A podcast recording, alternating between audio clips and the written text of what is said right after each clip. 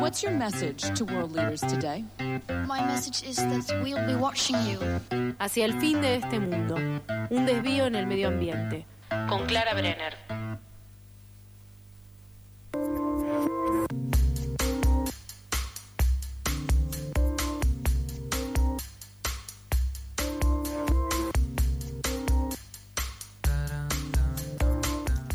Ahora sí, seguimos en eso que falta y ya la tenemos a ella, al otro lado del Meet. Hola, Clara Brenner, ¿cómo estás? Buenas, ¿cómo va? Muy bien, ¿vos? Bien. Hoy les quería hablar de salud y de autogestión. Ajá. Y Estuvimos ahí en especulación de que no sabíamos bien hacia qué lado vas a apuntar, como que eran dos tópicos muy grandes. Sí, siempre, mm, sí, vamos a intentar como resumirlo lo máximo posible y a la vez abordar lo máximo posible. y mm, para empezar quería preguntar a, aquí a los queridos oyentes, ¿qué es la salud para ustedes? Invitar esa pregunta a responderla y a volver a, reactualizar esa respuesta, ¿no? Porque probablemente vaya cambiando eh, en función a cada presente. Y las respuestas a eso son súper diversas y ahí está uno de los mayores desafíos a la hora de pensar la salud pública. Podemos pensar que cada vínculo que hay con la salud y el entendimiento de qué, son, qué es la salud o las saludes está vinculado a distintas cosmovisiones. En una super generalidad en las cosmovisiones de los pueblos y las comunidades originarias, tienden a tener una relación con la tierra en donde se respetan sus procesos, en las que el ser humano se entiende interdependiente. Y no se puede pensar la salud propia por fuera de la salud de todo el ecosistema. Mientras que en las cosmovisiones occidentales u occidentalizadas, existe una lógica de control y de normalización sobre los cuerpos y sus procesos, y hay una tendencia más a cuidar la productividad para alimentar el capitalismo que el cuidado de la vida en sí mismo. Y muchos crecimos en espacios donde se cultiva la ética capitalista, y donde el mundo y sus seres son potenciales mercancías, en donde normalizamos la violencia médica, la ignorancia sobre nuestros cuerpos y el sacrificio, el sacrificio de no estar bien y zonas de sacrificio enteramente, ¿no? Como podemos eh, nombrar, no sé, la megaminería, ¿no? Decimos, bueno, todo este territorio sabemos que no va a tener más agua, sabemos que sus pobladores no van a tener un buen vivir y lo sacrificamos en pos de generar dólares. El vínculo del cultivo de la tierra y de la salud es directo y bueno, en esta columna se llama Hacia el fin de este mundo. Eh, creemos que este mundo ha llegado a su fin y mientras está cayendo y terminando, están emergiendo una inmensidad de otros mundos. Y para que esos mundos sean posibles es necesario cambiar el cultivo, y bueno, cultura viene de cultivo, entonces también las culturas. Pasar entonces de una monocultura, una diversidad, ¿no? Como una, eh, pasar de este modelo de monocultura a diversidad como una necesidad y una urgencia. Entonces, aquí aparece la autogestión como enorme herramienta, ¿no? Mirá qué Eh, rápido la- que se armó el vínculo, tremendo, ¿eh? Entonces se nos ha intentado acostumbrar que la gestión de la salud debe estar en manos de especialistas de las ciencias hegemónicas y de los médicos, eh, que suelen representar, la mayoría de las veces, o tener una relación súper estrecha con las industrias farmacéuticas, que a su vez se vinculan con los laboratorios de agroquímicos, que la mayoría de las veces están eh, basadas en combustibles fósiles. Este, este modelo de, bueno, y sabemos que a todo esto está lo más alejado de la salud posible, ¿no? Digo, los agroquímicos sabemos que no, no es salud ni para el ecosistema ni para la salud de las personas. Claro, la lógica Bayer Monsanto es como lo que engloba claramente esto de lo que estamos hablando, ¿no? Para tener ahí un- una idea, ¿no? Una cabeza, una imagen. Total. Y este modelo de, de salud y, el cómo gestionarla es a su vez paternalista, o sea que nos piensa ignorantes de nuestros cuerpos y hace todo para que seamos ignorantes sobre nuestros propios cuerpos, ¿no? Privatizando el conocimiento mediante lenguajes inaccesibles y inentendibles. E incluso descreyendo nuestras dolencias, ¿no? Cuando vamos al médico y dice, no, bueno, eso no es nada.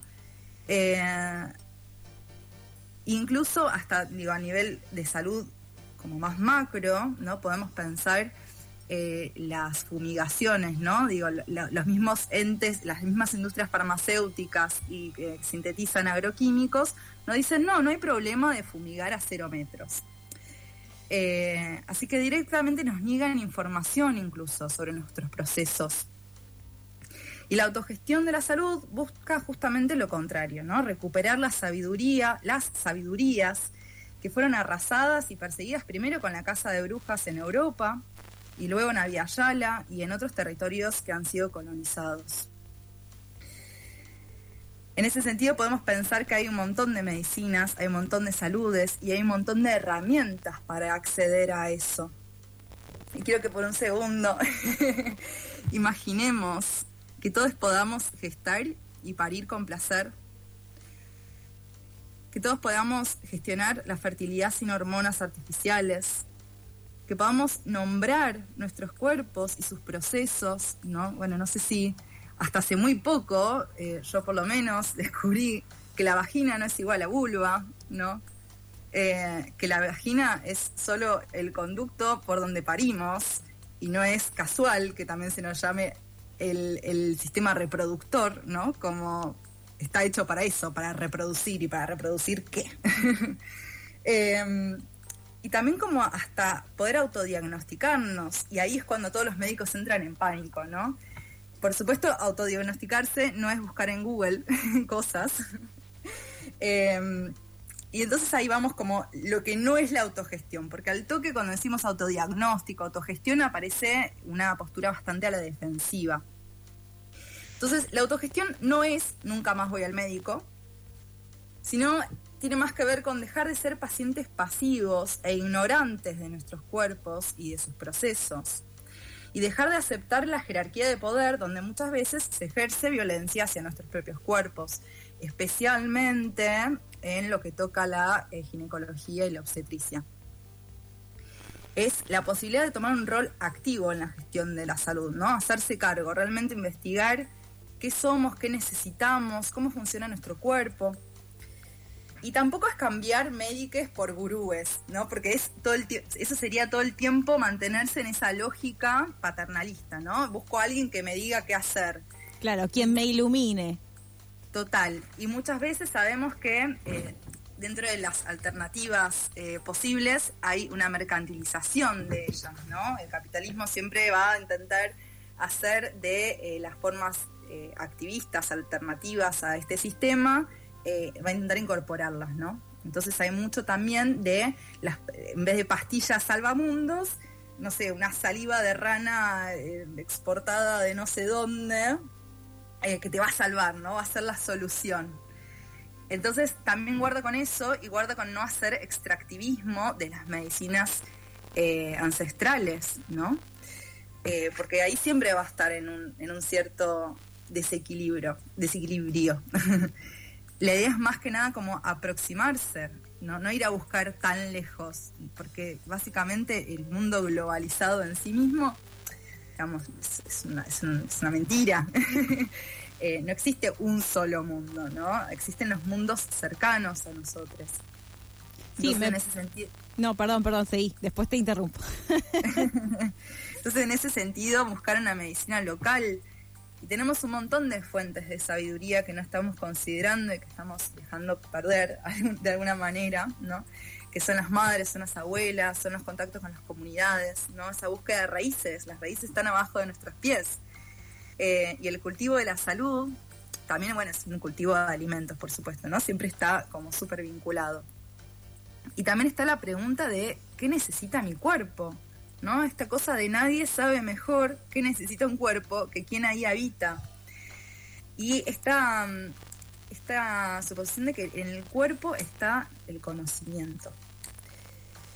Y ahí quiero mechar con algo que, bueno, también es, una cosa bastante horrorosa para eh, la medicina cientificista, que es lo espiritual, ¿no?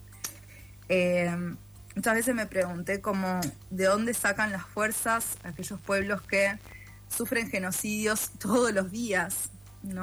Y mm, en gran parte eh, tienen una fuerza espiritual, ¿no? Una fuerza espiritual que todo el tiempo está siendo atacada también. Entonces, eh, esa fuerza también siento que es lo que ayuda a combatir las, las grandes pandemias que no son nombradas como tales, que es la pandemia del miedo, de la depresión, de la angustia. Está llegando a niveles globales. Eh, no sé si hubo un antecedente así, como de- no sé, yo me acuerdo en el colegio, gente teniendo ataques de pánico, adolescentes. ¿Viste? Decís como, ok, ¿por qué, está pasando esto? Eh, e incluso también eh, en esto de poder decidir sobre nuestros propios cuerpos. Eh, hace no tanto en Argentina hemos tenido un triunfo enorme que es el aborto legal, pero hilando fino, podemos preguntarnos si realmente hay una decisión y un acompañamiento sobre las decisiones que queremos sobre nuestros cuerpos. No solo estoy diciendo, eh, no, estoy- no solo estoy nombrando que hay un montón de abortos espontáneos que no son decididos y son por eh, ambientes absolutamente insanos, pero también eh, cómo abortar, ¿no? Cómo abortar como ejemplo de un, digo, un- una, un Una acompañamiento práctica, médico. claro. Eh, digo, ¿es posible que la medicina hegemónica pueda acompañar las decisiones de cómo abortar, por ejemplo, con medicina de plantas?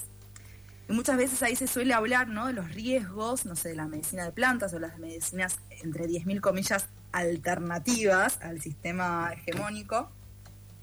Y se habla de que es peligroso, que tiene riesgos. Sin embargo, no se hablan de los, de los riesgos de las intervenciones quirúrgicas, eh, de implantes que se vinculan a un acercamiento de una belleza hegemónica, ¿no? Como puede ser el botox, eh, no sé, tetas, culo, liposucciones, eh, ¿no? Como que ahí ya no hay más riesgos. Eh, tampoco hay riesgos en tener glisofato en sangre, por ejemplo.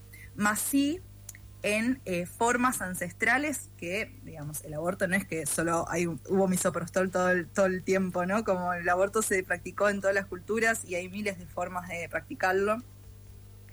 Y estaría buenísimo que, eh, y es hora de hecho, que el personal médico se actualice y se sensibilice para realmente acompañar eh, las decisiones ¿no? que tomemos sobre nuestros cuerpos. Eh, bien, entonces concluyendo, ¿no? La salud integral combina un montón de cosas, desde nuestros alimentos hasta cómo los cultivamos, los vínculos eh, que tenemos, el entorno, las emociones, el placer, lo político, lo espiritual, lo social, como es un campo muy, muy grande. Eh, y las prácticas de autogestión de la salud es una manera de irrumpir ciertas lógicas Se me ha ido Clara. No sabemos qué pasó. Justo estábamos concluyendo la entrevista, la entrevista no, perdón, la columna, ya no sé ni qué digo. Está congelada, de hecho, en el Meet, no es que se desconectó. A ver si... mm, no sé, ah, ¿cómo resolvemos esto, Fer? Acompáñame ya que estás aquí. Eh, yo creo que rezando. Ajá. ¿En qué, Rezando ¿Le fuerte. rezamos a quién, por ejemplo? No sé. ¿A quién querés rezarle hoy? Contame vos alguien. Mm, ah, ¿Cómo? mm. Yo el otro día le recé a Vita el martes a la noche. Podemos pedir a Vita. Por favor, digan algo, no puede ser. Yo estoy hablando. Te quedé diciendo, oh, oh, oh. Oh, Tiene oh, que oh. venir Emiliano Mira, a salvarte. Yo estoy intentando hablar con la digo, columnita. voy a decir- me venir, estás voy a ayudando. venir, al Voy a menos decir venir dos cosas. Voy a decir, aire. voy a decir dos cosas. Gracias, Emi, Primero, gracias. terminá de masticar. Primero, terminá de masticar. Tengo que venir a salvarte del aire. Y segundo, estábamos muy bien sin vos. ¿sabes? Gracias, Emi, por haber venido. No, por favor. qué Por nunca? favor. Porque está bien. ¿Por qué siempre? Yo voy a, Porque voy, no a, me Típico, típico de. Virgo. voy a contar, voy a contar una infidencia. No me estabas ayudando. Eh, voy a contar una infidencia. Una infidencia. A ver. Eh, el señor Fernando Bogado, Sí. que tengo a mi izquierda, eh, es una persona que come, Muy lento. pero quiero hacer hincapié en el muy. Atento hincapié en el muy lento. Lento. Eh, A ver si estamos. ¿Estamos en el aire- al aire? Sí. Estamos al aire. Voy a poner en pausa esta, esta, Esta conversación y la seguimos Recuerden, luego. Muy lento. La clave es lento. Me cayó la, la red. Hola, Clary. No sé dónde se cayó, pero yo justo estaba hablando de, Estábamos, y de red. estábamos en la conclusión, en la parte ya de autogestión. Bien, eso, que la salud es un hilo base de la red de la vida y, te lo- y que algo también que vino eh, la semana pasada, no la anterior, creería, Mila, la creadora de Bulbarnés, eh, que es un ejemplo de autogestión de salud impresionante. eh, para las que no hayan escuchado, esa- Está en Spotify. jueves. Eh, creó un método de, de- para sostener un campo látex, un campo profiláctico, para poder eso, ¿no? Tener placer, pero con cuidado. Y algo clave es que no esperó que nadie venga a brindar las soluciones. Digo, si bien el Estado debería garantizar la salud de todos, eso no sucede en la práctica. Y la autogestión de alguna manera es una manera de hacerse cargo de eso, ¿no? Como no quedarse expectantes, esperando y pasives, sino como acudir a los saberes colectivos, a los saberes populares y ancestrales para poder generar algo con eso, ¿no? Y eso siempre de manera colectiva, que es lo que también destaca mucho de la medicina hegemónica, que es individualizante, ¿no? A través de patentes y a través de todo eso. Bueno, así que eso, invito a que podamos eh, ir aprendiendo sobre nuestros procesos, a poder eh, conocer nuestros cuerpos, los nombres, las funciones, a poder llegar hasta el dia- autodiagnóstico, para poder ver qué alternativas hay en relación a eso y también para pedir ayuda, ¿no? Porque muchas veces esos, los médicos que están egresados de la Facultad de Medicina en sí, les falta mucha información, ¿no? No es tampoco es que son malignos y digo, no entrar en esa porque no, bueno, no creo que sea así, eh, sino que les falta información y de repente si pueden encontrar algún médico, con mucha suerte, que esté abierto a acompañarles le- y estudiar, ¿no? Y seguir formándose en otras medicinas eh, locales, es un regalo poder cuidarse de esa manera. Así que es. Bueno, Clary, muchas gracias. Muchas preguntas ahí, eh, ¿no? Para hacerse uno mismo. Me parece que la frase clave es como empezar a conocernos y prestar atención a nuestros cuerpos, porque, bueno, claramente, ¿quién es mejor que nosotros mismos para saber qué dolencia y en dónde y, y ver de qué forma ir mejorando entonces? Bueno, muchas gracias. Nos vemos la semana que viene con otra columna de Hacia el fin de este mundo. Hasta el jueves que viene. Chau, chau. Se